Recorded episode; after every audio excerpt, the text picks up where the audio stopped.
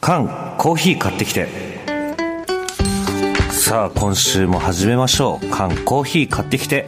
略して缶コーヒーはいリスナーの皆さんから寄せられた調査依頼に対し月曜コネクトのスタッフと優秀なるリスナーの皆さんが総力を挙げて何とかしますよというコーナーでございますはいまずは先週の振り返りからいきますラジオネーム海文さんからの調査依頼長年探してどうしても見つからない心に残って離れない曲を探してもらえませんかということだったんですけれども、はいリスナーの皆さんからの情報でこれに間違いないという曲が見つかりました、1988年9月リリースの片桐あさみさんの「私の歌」ですねあこの今流れてるはいこちらがですね素晴らしい歌でしたねかっこよかったですね、うんなんかこうやっぱかかるとうんあの喋るっていうよりももう聞きたくなってしまうようなうんねえまた歌詞も本当にこうソリッドで、うんえーまあ、人の心をまっすぐにこう打ち抜いてくるような強い歌詞でしたね。そうそうそうレンゲさんもさはい、言ってたじゃない、ええあのオープニングトークでええこの歌詞が刺さったみたいなはい、ね多分探したってことは多分1回しか聞いてないんだよね多そう分ねなんですよね。それでもそのすごく印象に残ってずっと探していたと。はい、でこちらがですね1989年の広島ピースコンサートでこの曲を歌っていたと、まあ、歌詞も本当にねレンゲさんが言った通りすごいですはい、で「オールナイトニッポン」の2部を担当していたこともあった、うん、そして最終回でこの曲を弾き語りしたということでねかっこいいですよねいろんな物語がありますね。さあそしてですね1枚メール紹介しますねはい、え松戸市57歳男性小武平さん初めてメールしますありがとうございます。驚きました缶コーヒーのコーナーで片桐あさみさんの「私の歌」が取り上げられてるしかもラジオで流れてる鳥肌が立ちました感激です、私は片桐さんのファンでしたライブも何回も通いました今でもアルバムは大切に持っています今聴いても色あせない力強い曲であることを改めて思い知らされました片桐あさみという素晴らしい歌手がいたことを、この機会に少しでも多くの方に知ってもらえればな嬉しいなと思います。いい休日になりました。ありがとうございました。こちらこそありがとうございます。ねえ、ええもうライブも何回も帰ってたと。ねえ、しかもラジオで流れてる鳥肌が立ちました感激ですということで。なんか先週が祝日で良かったですね。そうですね。うんそういうこの休日の機会だったから、たまたまこう聞けたともしかしたいら。うことなのかな。ね。はい。はい。さあ、そして依頼者の海文さんからメールも届いているので、こちらレンゲさんからちょっとお願いします。はい、ご紹介します。はい。皆様、こんにちは。ラジオネーム、海文です。先日は私の調査依頼を取り上げていただき、ありがとうございました。ラジコから幼稚園時代に聞いたあの曲が聞こえてきた時、調べていただいたリスナーの皆さん、そしてリスナーさんと私をつないでくださったコネクトという番組を盛り上げてくださっているレンゲさん、カンさん、それを支えるスタッフの皆さんに感謝すると同時に、とても複雑な気持ちになりました。ずっと心の奥底に沈んでいた何かの扉が開いたようで、言葉を紡ぎ音楽を奏でる。私事になりますが、父が著述家ということもあり、自分も言葉というものに多少の敏感さがあると思っていました。でも実際にはそれらを自覚する前に幼稚園時代に聴いたこの曲が大きく関わっていたことを思い出しました。あなたに届け、私の声。人と人が交わり、コネクトするためには言葉を交わし、その音に触れ、人となりを確かめ合っていくのだと、この曲で学んだ日のことを鮮明に自覚しました。それからは言葉を学び、ピアノやギターを学び、高校卒業後には音楽の武者修行としてアメリカへ行きました。そこで出会った学んだすべてが今でも私の大切な時間です。当時の発声法のまずさから今は声帯に問題を抱え、それ以来音楽の道からは遠のきましたが、それでも少ない言葉数の中で、今でもあなたに届けと願い、話す日々が続いています。リスナーの皆様、とても小さく曖昧な記憶をたぐった調査依頼に関わっていただき、感謝のしようもありません。おかげさまで、どんなに調べても出てこなかった、片桐あさみ、私の歌に再会できました。ありがとうございます。そして、レンゲさん、カンさん、スタッフの皆さん、魂を注ぎ込んだお話、いつも感服する限りです。これからも長くコネクトが、私を含めた多くのリスナーに届き続けてほしい、そう願っています。多分長文失礼しました。海文と。海文さん、ありがとうございます。ありがと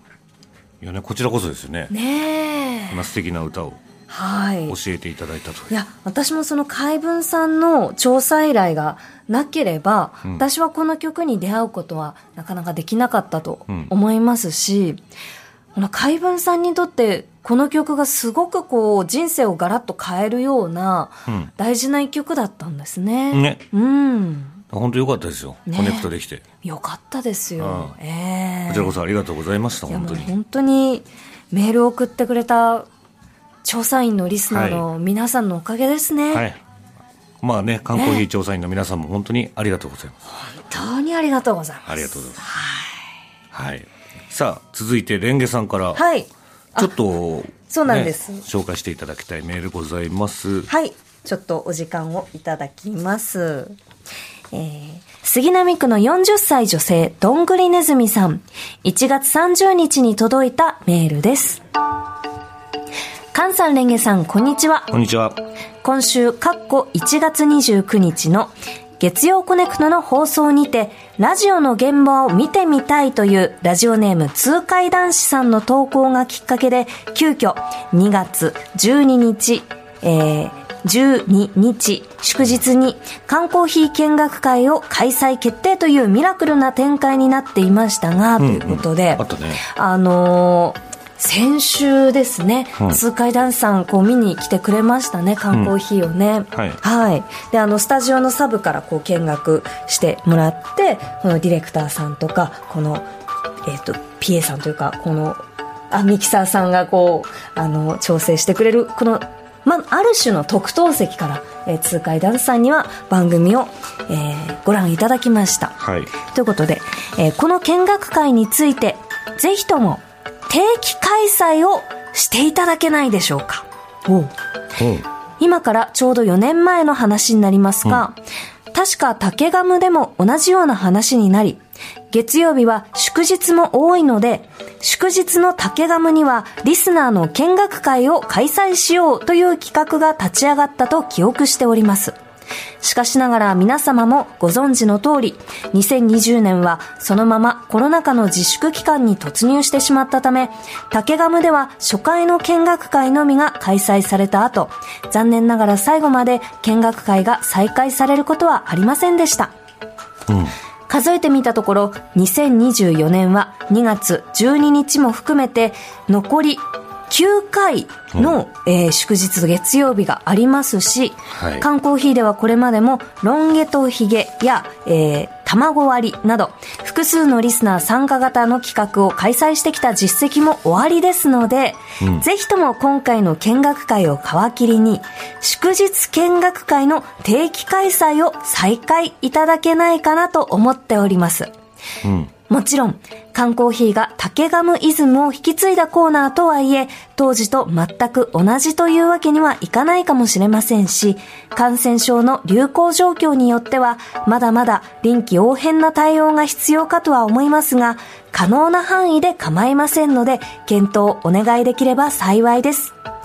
我が家でも私があまりにもラジオを聞きすぎる影響で子供たちがだんラジオにだんだん興味を持ち始めてくれているため一緒にラジオの現場を見に行けたら嬉しいなと思っています、はい。えーそしておそらくコネクトを愛する多くのリスナーさんも同じような思い思いをお持ちなのではないかと勝手ながらに想像をしておりますうん。わがままな依頼で恐縮ですが、ぜひとも前向きにご検討いただけたら嬉しいです。どうぞよろしくお願いいたします。追記。はい。ちなみに竹ガムでも、竹ガムでのスタジオ見学会についてですが、2020年2月17日に開催の告知があり、翌週24日に第1回が開催されていたようです。ちょうど24日の竹ガムをラジオクラウドのアーカイブで保存していたため、当時の放送を聞き直してみたんですが、かおりさん、としひろさん、ともこちゃん、ゆきなちゃん、たかひさくんというご家族がスタジオの外で見学されていました。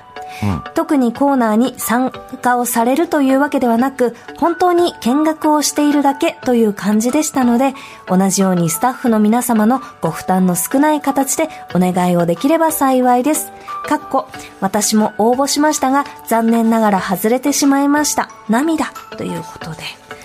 なるほど。はい。実はですね、あの、他のリスナーさんからも見学したいというメールを、え、つかいだんさん以外にもいただいていたんですね。はい。ははいい。はいはい、はい。で、あのー月曜のね、ディレクターは、あの、先週、はいこの痛快ダンスさんがはい、スタジオにいらした時には、もうまあ、ちょっとこう、ゲストというか、この、せっかくね、お越しいただいたんで、こう、盛り上げようって、あの、気を利かせて話しかけたんですけど、結果、あ、あ、あ、あ、はい、あの、人見知り同士のぶそつうかそり合ういみそたいう。な。あああの 感じ、あの、はいはいちょっと人見知りつばぜり合い状態になっちゃっそうあて、人あうのん、大して正直話はできなかったって言っていて、はい。でもまあ、そういう感じでも、良ければ、私はぜひ、リスナーの皆さんにも来てほしいなと思ってるんですけど、うん。カンさんはいかがですかそうですね、全然大丈夫ですよ。なおんで、なんですかそんな気難しい人間だと思ってまいやいやいやいや、別に気難しいとは思ってないですけど、やっぱりね、あの、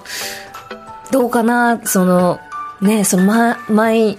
祝日、そはのいリスナーさんが来ることで、まあ私ももしかしたら、まあできるだけね、緊張しないように、あの、はい普段通りやりますけど、私がこう、ちょっと こう、ニヤニヤ、ふらふらしちゃったりとか、あの、ディレクターがちょっとこう、気を使って、あ、あ、とか、こう、スタッフがね、はいはいはいはいあの、緊張しちゃうとか、んなんかそういうことはこう自分たちでこうおのおのケアしつつ、はいまあ、リスナーの皆さんにはこう楽しんでもらえる機会がコネクトでいっぱいあるといいなと思ってます。す。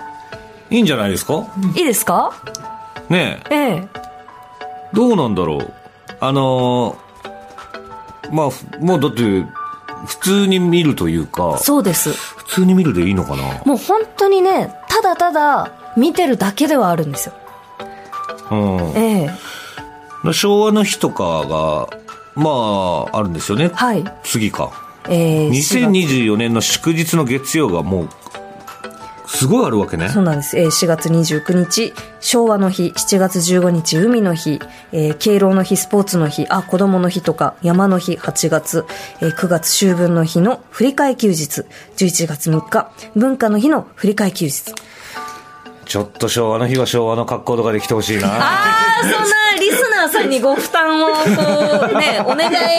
いやいや、それはちょっと大変ですから。 えー、でも子供の日とか子供の格好とかでね、来たら、やっぱもう、ねなんか子供さんに、こっちもあ、こっちもやりますじゃあ。私のこの格好だと、あ昭和の日でしょ今日昭和のやっ日。てあきてある、わけおでしじいょちゃんみたい昭和な、の日ええうん昭和の日。とか、じゃあ、海の日とかだと、海に行きそうな格好ってことですかねアロハシャツとか。だからそれはだからやっぱりそういうふうに僕が今こう言うと、ええいや、またなんか言ってるよって、はい恥ずかしいだろってなるでしょ、ええあ、リスナーさんが。そうそうそうそう、ええだからさっきの人見知りつばぜり合い同士がもう一個昭和の日でとかってなんかじゃあ昭和の日だからじゃあ昭和っぽい格好してくださいよとか俺が言ったらええまたこいつなんか余計なこと言いやがって、いやいやいや、リスナーさんは、まあまあ、ね、その、自分、ご自身の、こう、できる範囲で、そうそうじゃあ楽しんでくれるんじゃないですか。まあ本当に何組募集するとかっていうのもももちろんちょっと僕にはね人数制限とかちょっと今わかんないですけれども、まあなんか、こう、リアルなところで、やっぱりその、あまりすごくこう、広く、あの、人がたくさん入れるようなスペースが物理的にあるわけでもないので、スタジオの外、一組、二組のグループだったらいけるかなというのと、はいあとやっぱり、その、ルールは一応こう作った方がいいかなと、個人的には思ってるんですよね。うんうん、なんかこう、なんだろうな。その私が噛んだ時とかに、うんあのスタジオのこのガラスに卵を投げたりしないといや当かたり 前でしょ当たり前でしょそんなの、うんあとはなんだろうなあの「ハッシュタグひらがなコネクトで」今日も最 高!」みたいのをすごいいっぱい書くとかねね謎のボタン押しちゃいけないとかねそうですね謎のボタンは押しちゃダメとかうんあるからええいやでもやっぱりなんかこのラジオファンだったら、うんやっぱ見てみたいとこなんじゃないですか私もあの実は「アフターシックスジャンクションうんが」えーっとタマフルっていう前身の土曜日にやっていた、あのライムスター歌丸さんがやってはいる、はいわかりいます番組に、あのー見学に伺ったことがありましてほうほうあのまあ事務所のコネであの行かしてもらったんですけど、うんまあ、何もせずただただその見ているっていうだけだったんですけど、んすっごい面白かったんですよねおーうわーいつものラジオってこうやって始まるんだーっていうのが確かに俺もあっち側で入ってみたことはないよあそうですか、うんええないないないなんかフラッと向井さんが普段どうやってるかとかこうあ見フラ学ットに出たことありますけどやっぱこっちに、そうですよね喋る方スタに来ジてるオんでの中ですもんね、、はいやなんか特にその自分が仕事をするわけじゃなく行くラジオのスタジオって私は結構好きなので、うんなんかそのリスナーさんにもこう「へえラジオってこういう雰囲気で始まるんだ」とか「ああこうやってミキサーさんはこうなんかいろんな音をこう上げ下げしてるんだ」とか「AD さんはここであの CD をこうやって入れ替えてるんだ」とか、うんなんかこうまあ一個一個聞いたりその。あの話しかけちゃったりすると仕事のね、こまあまあまあまあのねなんかうんあのーまあこうストップさせうんちゃうことになるので、うんまあ、本当に見てるだけになっちゃうとは思うんですけどそれでも来たいなっていう人がいたら、いいじゃないだっぜてひそのねうんお子さんもラジオに興味持ってるって言ってたし、ええいいんじゃないですかじゃあちょっとやりましょうか里健さんいかがですか、もちろんあ、はいはいい、いですかなんか竹山時代はそのお子さんに見ていただきたいなって趣旨だったんですけど、はいでもやっぱり大人の方でもお子さんいない方でも大人の方でも見たいって方いらっしゃると思うので、はいはいもしもレンゲさん関さんよろしければ、はいまあ、お子さんともう一組大人の方とか、そういうなんか臨機応変にできたらはいいいんじゃないですか、そうですね動物は NG ですよね動物はそうですね、じゃあ動物は NG ということで走り込んできたりする可能性あるからまあそうですよね、うん空いてるからそこ、うんそうですよね、じゃあ人間ということだでからまあ4月29日が一番近い祝日なんで、その辺になったらまたアナウンスするってことですよね。はいはい、わかりました。ということで、どんぐりねずみさん、本当に素敵なご提案、ありがとうございました。ちょっと、あの、はい実現に向けて少しずつ動いてまいります。ありがとうございますはい。さあ、続いては中間報告です。どんな依頼、どんな依頼だったのか、レンゲさんからお願いします。はい。依頼者は、えー鹿児島市の41歳女性、まゆみんさん。今から30年以上前、私が通っていた小学校で、えー楽器ごとに1回、お楽しみ会なるものがあったんですが、今でも忘れられないのが、小学4年生の時、みきちゃんという女の子が、涙の一発芸を披露したのです。クラスメートが見守る中教室の一番前に立ったみきちゃん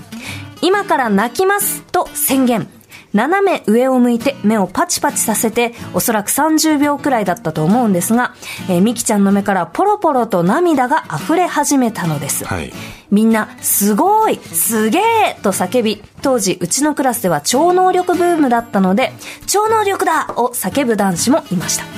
ちなみに私は昔から、人前で泣かない、泣けない、血も涙もない女でして、みきちゃんの涙ポロポロの一発芸を見て、羨ましいとちょっと嫉妬しました。そこでもしコネクトリスナーさんの中にミキちゃんのように涙を自分の意思で流せる人涙腺をコントロールできる人がいたらぜひそのコツを聞きたいと思いメールを送りました次第です、はいどうぞよろしくお願いします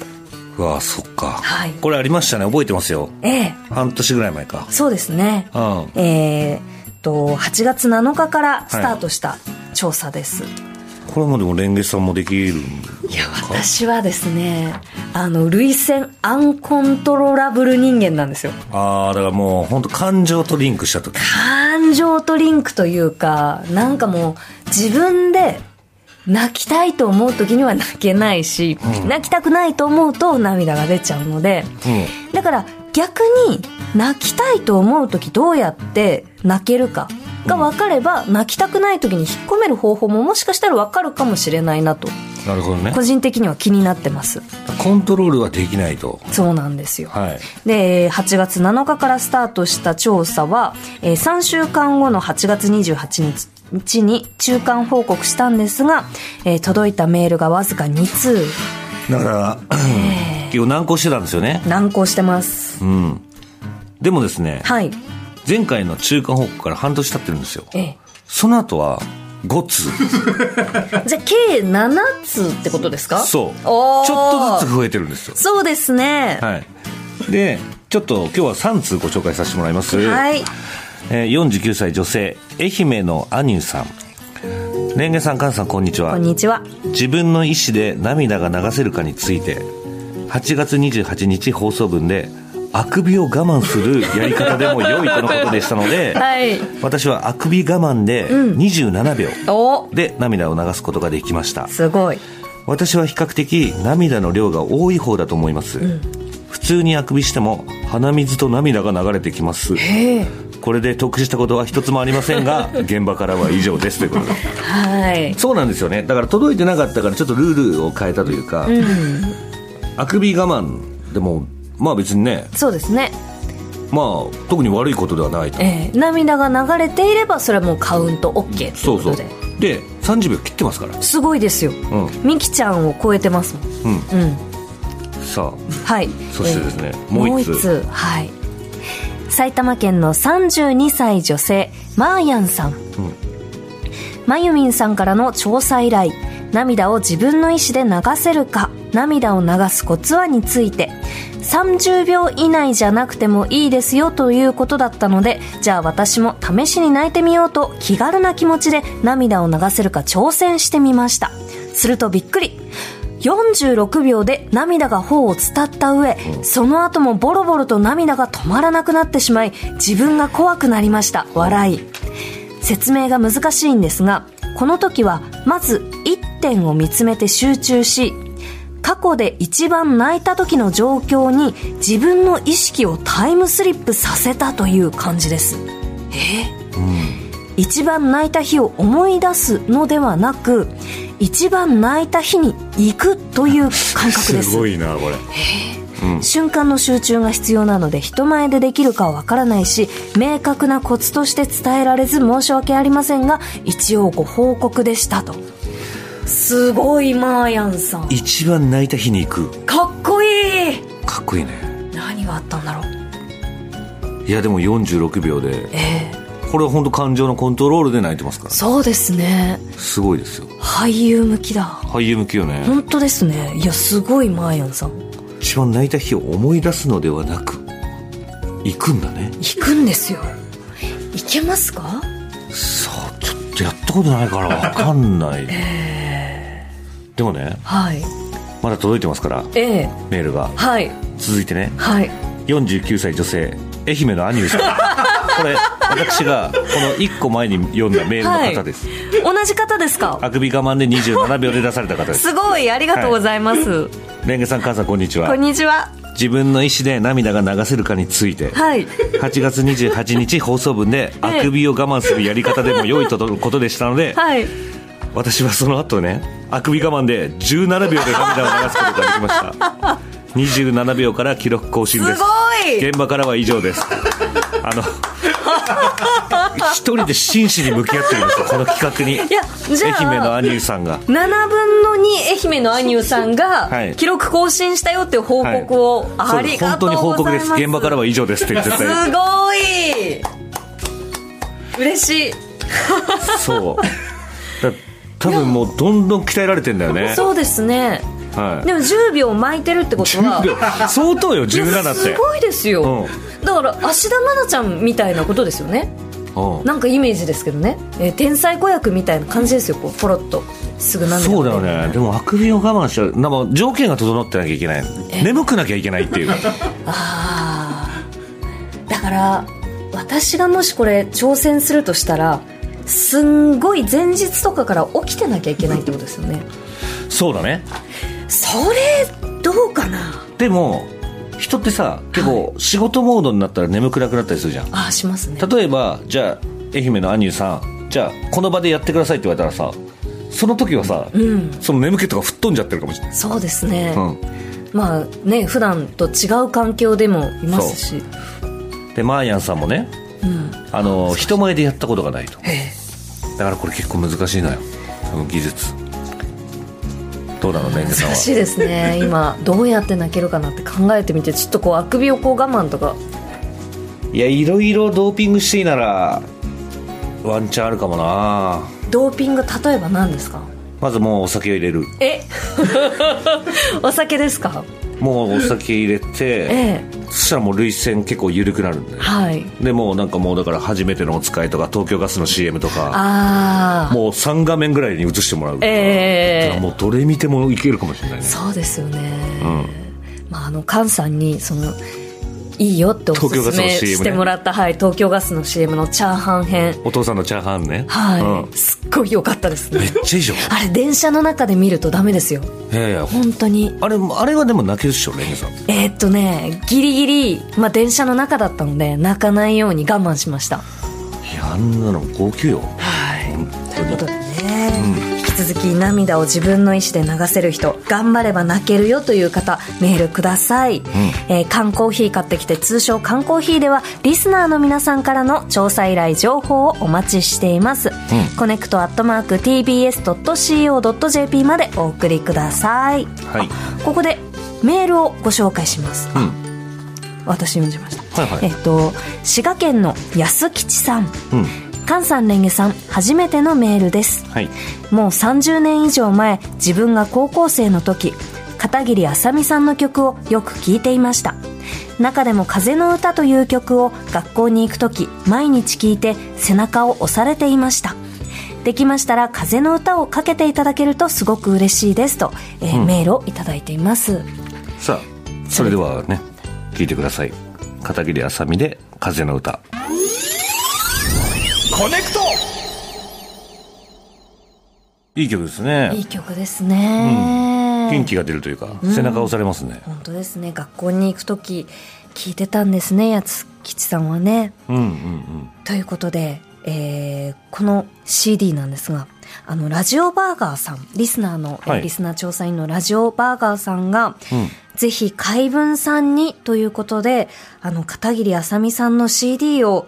プレゼントしてくれましあたー素晴らしいありがとうござ います。本当に、あの、んアルバムなんですが、ノーザンソングスという、えーアルバム、私の歌も入っているので、優しいですねはい、こちら、海文さんに、えーはいラジオバーカーさんからのプレゼントということでお送りいたしますあ。りがとうございますお二人とも本当に皆さんありがとうござあいりがまとすうご。ざいますポッドキャスト